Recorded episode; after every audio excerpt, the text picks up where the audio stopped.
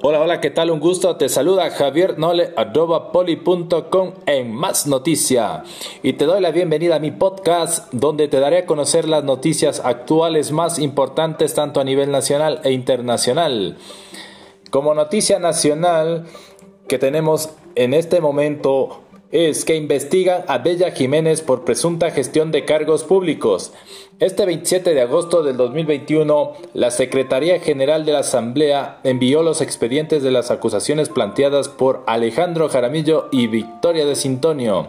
Jaramillo y Desintonio acusan a la segunda vicepresidenta de, infringir los artículos 127 de la Constitución, el cual prohíbe a los asambleístas gestionar cargos públicos, y el artículo 163 de la Ley Orgánica de la Función Legislativa, que trata sobre los ingresos que no sean los correspondientes a la función de los legisladores.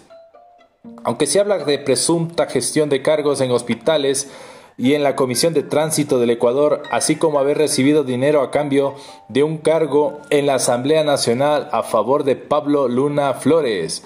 El comité de ética que está integrado por los legisladores José Chimbo de Pachacutic y preside la mesa, Freddy Rojas de Creo, Marjorie Chávez del Partido Social Cristiano, Luisa González de UNES y Dalton Basigalupo de la Izquierda Democrática. Espera la notificación para dar inicio a la investigación en contra de Bella Jiménez, quien es acusada por gestión de cargos públicos, como lo habías mencionado anteriormente, y que además una de las resoluciones tomadas por el Comité de Ética es de unificar estas dos denuncias.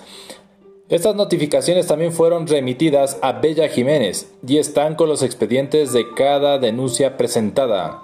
Bella Jiménez rechaza las demandas en su contra y aseguró que todo lo que se ha dicho o las demandas en su contra por gestión de cargos en el legislativo y en otras instituciones públicas es falso y que presentará su defensa en el momento propio. Eso es todo por el momento. Gracias.